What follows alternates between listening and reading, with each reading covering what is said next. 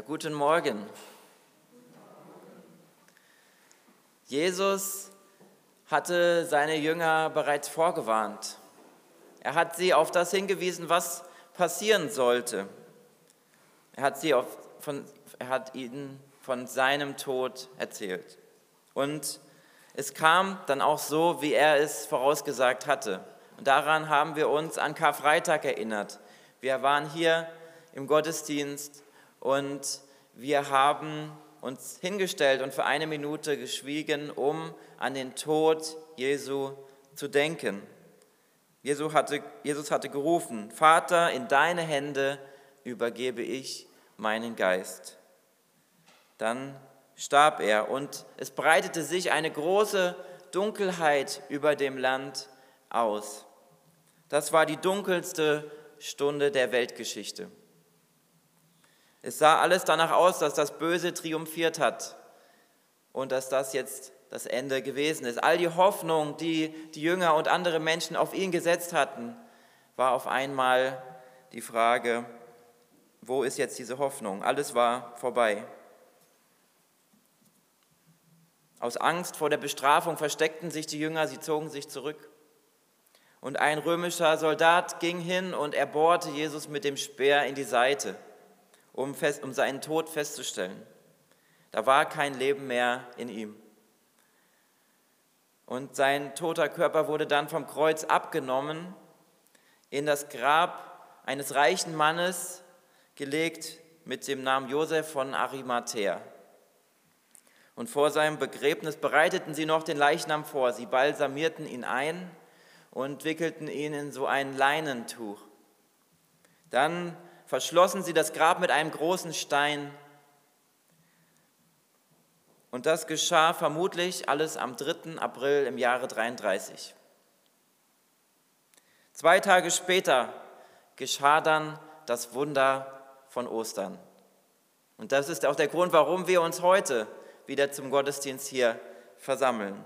Das Dunkel des Todestages wurde schließlich überstrahlt durch das Licht der Ostersonne. Und so wie wir auch heute diese Sonne hier sehen, die uns begrüßt, so war auch da das Licht der Ostersonne und es hat gezeigt, Jesus ist auferstanden. Er hat den Tod besiegt. Er hat unter Beweis gestellt, dass er tatsächlich der Sohn Gottes ist. Er ist tatsächlich derjenige, der er gesagt hat, dass er ist.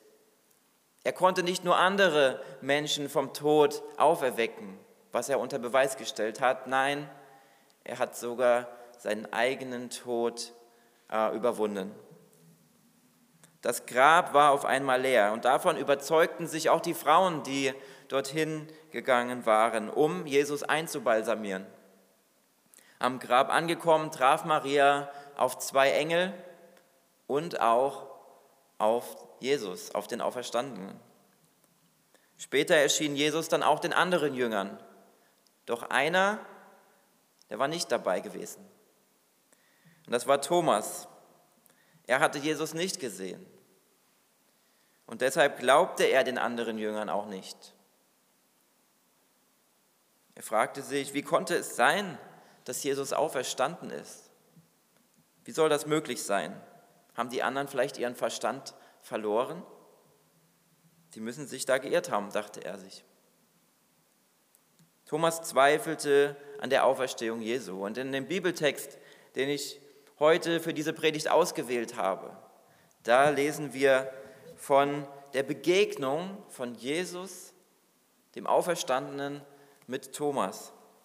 Und die Geschichte finden wir in Johannes Evangelium, Kapitel 20. Wer mitlesen möchte, kann da in Kapitel 20 ab Vers 24 hineinschauen.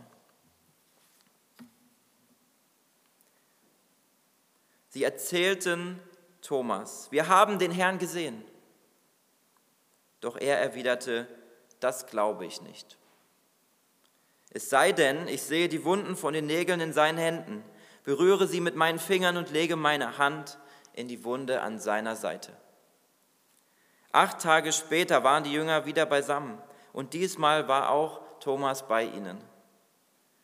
Die Türen waren verschlossen, doch plötzlich stand Jesus genau wie zuvor in ihrer Mitte. Er sprach, Friede sei mit euch. Dann sagte er zu Thomas, lege deine Finger auf diese Stelle hier und sieh dir meine Hände an. Lege deine Hand in die Wunde an meiner Seite. Sei nicht mehr ungläubig, sondern glaube. Mein Herr und mein Gott, rief Thomas aus. Da sagte Jesus zu ihm, du glaubst, weil du mich gesehen hast. Gesegnet sind die, die nicht sehen und doch glauben. Thomas war einer der zwölf Jünger Jesu. Er gehörte zu den Jüngern, in denen, über die wir in der Bibel nicht so viel erfahren, aber im Johannesevangelium, da erfahren wir noch das meiste über ihn.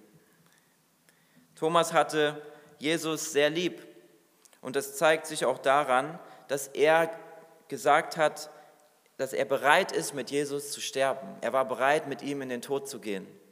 Auch zu dem Zeitpunkt, wo die anderen Jünger das nicht so mutig ausgesprochen haben. Aber Thomas war auch ein Pessimist. Er hatte erwartet, dass Jesus sterben würde.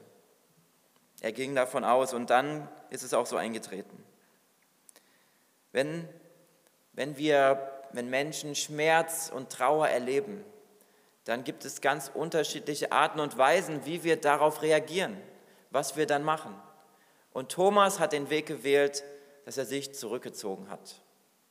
Wie so eine Schnecke in ihr Schneckenhaus hat sich Thomas isoliert. Er wollte für sich alleine sein und die Gemeinschaft meiden. Und so kam es dann auch, dass er die Begegnung mit dem Auferstandenen, die die anderen Jünger hatten, nicht erlebt hat. Er war nicht dabei gewesen. Kann sich jemand mit dieser Reaktion von Thomas identifizieren? Wenn wir Leid erfahren, wenn wir Schmerzen haben, dass wir uns dann zurückziehen, dass wir dann sagen, wir wollen jetzt nicht in die Gemeinschaft gehen?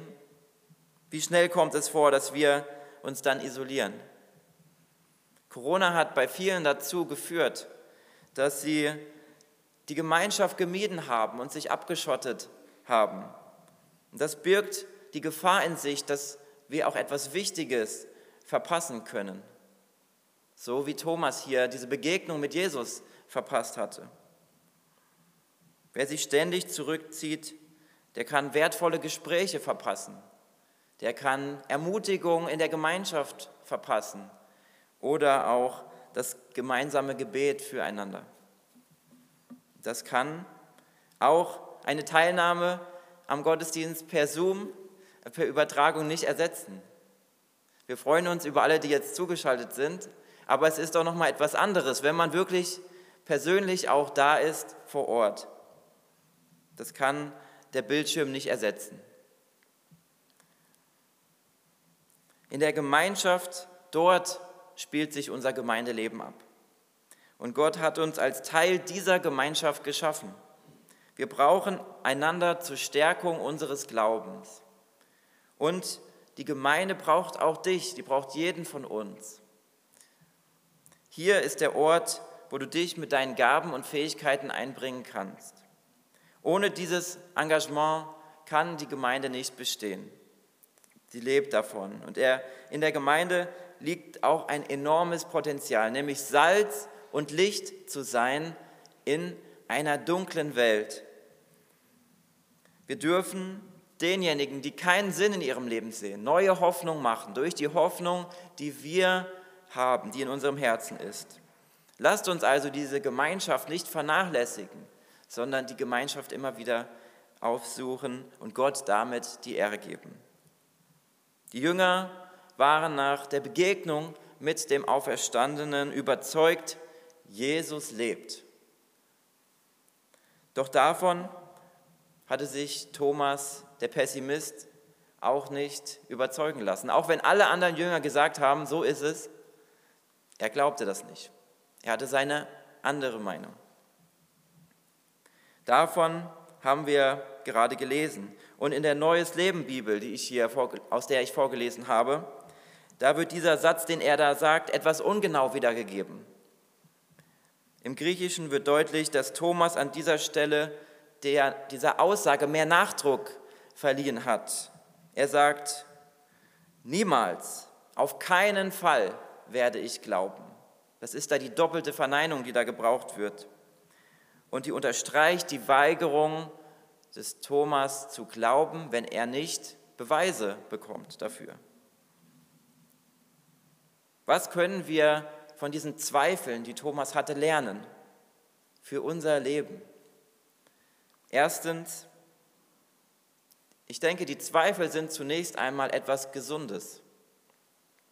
Jeder darf Zweifel haben. Das ist völlig in Ordnung.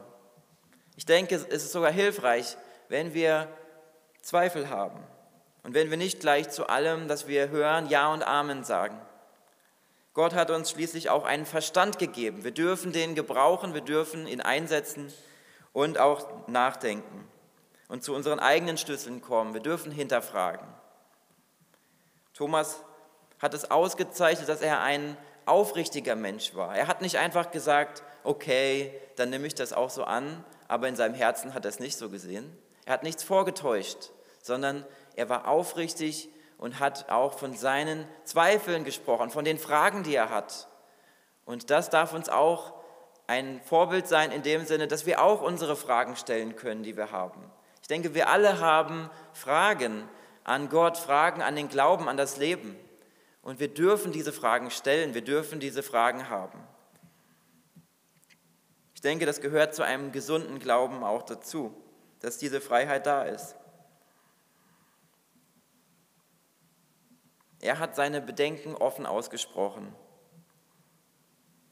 Und das auch, wenn alle anderen eine andere Einschätzung hatten als er. Die Erfahrung der anderen reichte ihm nicht aus. Er wollte diese Erfahrung selbst machen. Und so ist es auch mit Glaubenserfahrungen bei uns. Ich meine, ich kann euch erzählen von den Glaubenserfahrungen, die ich gemacht habe. Andere können das tun.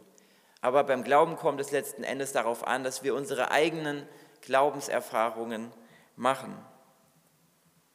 Es bringt nichts, wenn wir einfach nur, sage ich mal, sonntags eine Predigt anhören und das ist unser Glaubensleben. Das ist es nicht, sondern es geht darum, Erfahrungen mit Jesus im Alltag zu machen. Dass das Wort Gottes in unserem Leben Wirklichkeit wird. Und dann erfahren wir, was es wirklich heißt zu glauben. Glaube bedeutet Vertrauen dass wir auf Gott vertrauen. Das können wir in der Theorie lernen, aber das reicht nicht aus, sondern es geht um die praktische Erfahrung in unserem Leben. Ein Beispiel dafür sind Krisenzeiten. Sie erschüttern unser Leben und sie führen uns dazu, dass wir existenzielle Fragen stellen. Wir Fragen stellen, die auf den Grund gehen. So eine Zeit habe ich erlebt, als ich arbeitslos gewesen bin. Mir kam es in dieser Zeit so vor, als wäre mir der Boden unter den Füßen weggezogen. Da war irgendwie nichts mehr, was, mir, was mich gehalten hat. Der Halt, den ich zuvor hatte, war nicht da. Und da habe ich mir in dieser Zeit ganz besonders viel Zeit genommen, um zu beten, um das vor Gott zu bringen. Und so habe ich erlebt, wie der Glaube mich auch durch diese Zeit der Krise getragen hat, wie er mir Halt gegeben hat wie er mir neuen Mut gegeben hat. Das ist jetzt ein Beispiel aus meinem Leben, was ich erfahren habe, wo der Glaube in meinem Leben gewirkt hat. Aber wir alle müssen unsere eigenen Glaubenserfahrungen machen. Erfahren, dass wir in Krisenzeiten diesen Glauben haben, der uns trägt, der uns festigt und hält. Und dass wir nicht einfach ja, ins Bodenlose fallen oder dass es keine Hoffnung mehr gibt. Nein, wir haben einen Glauben und einen Grund, Hoffnung zu haben. Und ich möchte uns alle ermutigen, von dieser Aufrichtigkeit von Thomas zu lernen. Er hat aufrichtig von seinen Zweifeln gesprochen, von seinen Fragen, die er hatte. Wenn wir einfach so ein Glaubensbekenntnis herunterleiern, dann ähm, ist das nicht das, um was es geht. Wenn wir nicht verstehen, was eigentlich dahinter steht. Wenn du eine Frage zu einem Lied hast, das wir singen, zu dem Glaubensbekenntnis hast, zu dem Glauben, dann stelle diese Frage. Dann, dann, ja, dann geh dem nach. Erst wenn wir verstehen, was wir da wirklich sagen, was wir singen, erst dann kann das wirklich seine Wirkung entfalten auf unser Leben. Und aus diesem aufrichtigen Zweifel, daraus ähm, spricht ein größerer Glaube als aus einem gedankenlosen Nachplappern. Wenn wir einfach nur Dinge sagen, ohne das wirklich zu verstehen, dann ist das auch kein richtiger Glaube. Habe den Mut, auch Fragen zu stellen und, und mit dem Ziel, dass, dass wir das Ziel dabei haben, diese Zweifel zu überwinden. Und zweitens, wer Gewissheit bekommt, sollte dann auch die Konsequenzen daraus ziehen. Thomas hat das getan. Er, hat, er ist Jesus begegnet. Er hat die Gewissheit bekommen. Er ist auferstanden. Er ist wirklich auferstanden. Und, durch, und als Folge dieser Gewissheit hat er die Konsequenz daraus gezogen, dass er vom Zweifeln zum Staunen gekommen ist. Er hat gesagt, mein Herr und mein Gott. Damit hat er auch Jesus angebetet, diese Aussage. Er kam vom Zweifeln zum Staunen. Und auch wenn wir Jesus nicht sehen, können wir genau wie Thomas vom Zweifeln zum Staunen kommen. Thomas staunte über Jesus, den Auferstandenen, über Gottes Sohn, der die Macht des Todes besiegt hat. Und so dürfen wir auch über Jesus staunen und ihn anbeten. Wir haben eben gesungen, alles was Odem hat, alles was Atem hat, lobe den Herrn für die großen Taten, die er getan hat. Alle Menschen, die wurden zu diesem Zweck geschaffen, zu diesem Ziel geschaffen, Gott anzubeten ihm die Ehre zu geben, ihn zu loben. Wir beten Gott, den Vater, den Sohn und den Heiligen Geist an. Und Glaube ist auch ein Geschenk Gottes, das er uns macht. Es gibt einige Menschen, die, die würden gerne diesen Glauben haben. Die sagen, ich würde eigentlich gerne glauben, aber ich kann es nicht. Ich kann es von mir aus nicht. Glaube ist ein Geschenk Gottes und wir dürfen dafür beten, dass andere Menschen auch diesen Glauben finden, auch Jesus finden. Lasst uns dankbar für den Glauben sein, den er uns geschenkt hat. Was aber ist mit denen, die jetzt noch Zweifel haben? Zweifelst du an der Auferstehung Jesu? Fragst du dich, wie es sein kann, dass ein Mensch nach dem Tod wieder zum Leben findet? Oder zweifelst du vielleicht daran, dass es dass Gott es gut mit dir meint? Wie kann Gott all das Leid in meinem Leben zulassen? Vielleicht stellst du dir diese Frage. Ich denke, wir alle haben unsere Fragen.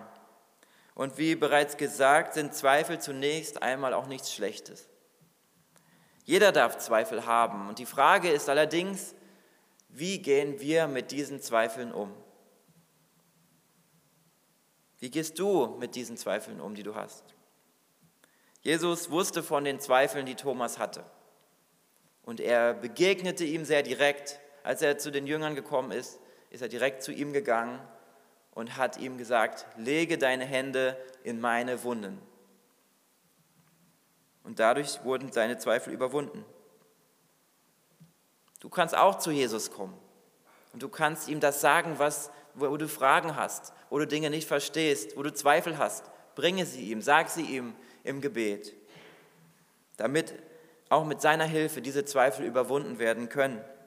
Sage ihm, was dir auf dem Herzen liegt. Und bitte ihn, dir Glauben zu schenken. Glauben bedeutet Vertrauen. Und es geht darum, dass wir auch darauf vertrauen, dass Jesus tatsächlich auferstanden ist. Es geht auch darum, zu vertrauen, dass er es gut mit uns meint, mit jedem Einzelnen von uns. Jesus meint es auch gut mit dir. Wir werden nicht enttäuscht, wenn wir unser Vertrauen auf unseren Herrn Jesus setzen. Auch die Empfänger des Hebräerbriefes, die hatten allen Grund, Gottes Güte anzuzweifeln, da sie vor großen Leiterfahrungen standen. Sie wurden öffentlich beschimpft. Ihnen wurde das Geld abgenommen und sie mussten ins Gefängnis gehen. Der Autor des Hebräerbriefes motiviert sie, am Glauben trotzdem festzuhalten. Und da lesen wir in Hebräer 10, werft dieses Vertrauen auf den Herrn nicht weg, was immer auch geschieht, sondern denkt an die große Belohnung, die damit verbunden ist. Was ihr jetzt braucht, ist Geduld, damit ihr weiterhin nach Gottes Willen handelt. Denn dann werdet ihr alles empfangen, was er versprochen hat. Nur noch eine kurze Zeit, dann wird der erscheinen, der kommen soll, und sein Kommen wird sich nicht verzögern. Durch den Glauben hat ein Gerechter Leben. Doch wer sich von mir abwendet, an dem habe ich keine Freude. Aber wir sind nicht wie die Menschen, die sich von Gott abwenden und so in ihr Verderben rennen.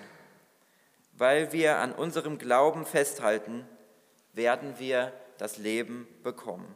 Und im elften Kapitel im Hebräerbrief, da finden wir dann diese Auflistung der Glaubenshelden, der Vorbilder im Glauben. Und ihr könnt euch einmal dieses Kapitel noch einmal anschauen und durchlesen, kann ich euch empfehlen. Da ist eine Auflistung von Personen, die einen vorbildlichen Glauben für uns ähm, gelebt haben.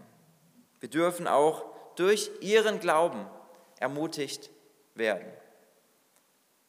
Zum Ende dieser Predigt möchte ich dich noch einmal ermutigen, dass du auch die Zweifler, die in deinem Umfeld sind, die du, die du kennst, dass du sie auch ermutigst, zum Glauben zu finden. In den kommenden Tagen begegnest du einigen Menschen, vielleicht deinen Verwandten, vielleicht Freundinnen. Und da sind einige dabei, die auch Zweifel haben am Glauben. Vielleicht hast du da Gelegenheiten, wo du von deinem Glauben erzählen kannst, wo du ihnen Mut machen kannst. Mut zu machen, auch den Glauben zu finden.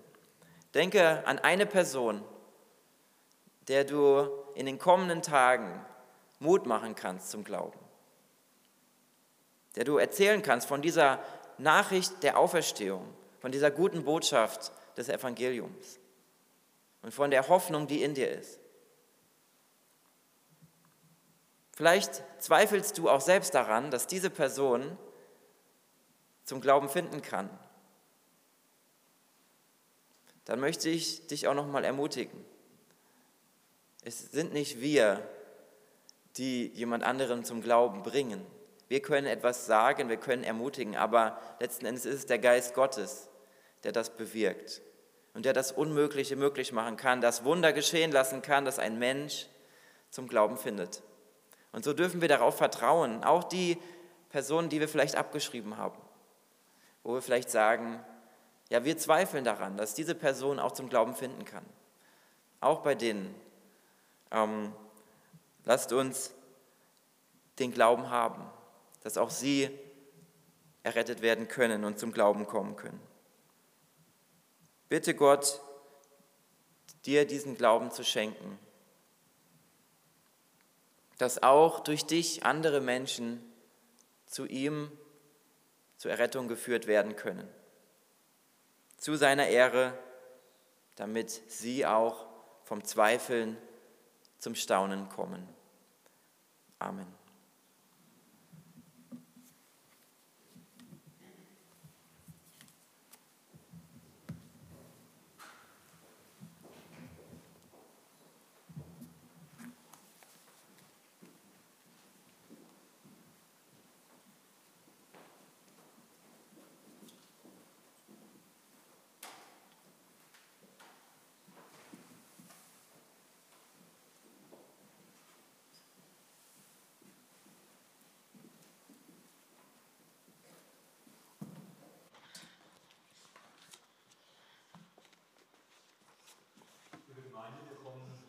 Ende unseres heutigen Ostergottesdienstes.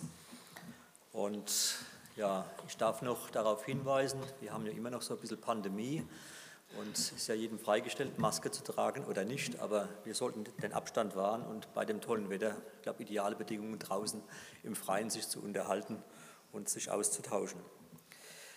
Ähm, wir haben am Ausgang äh, auch noch die Opferkörbchen stehen für unser normales Opfer. Da darf auch gerne für die Arbeit unserer Kirche Geld eingelegt werden. Ansonsten lade ich ein für nächsten Sonntag, 10 Uhr, Gottesdienst hier in diesen Räumen mit Bernd Schneider als Prediger. Und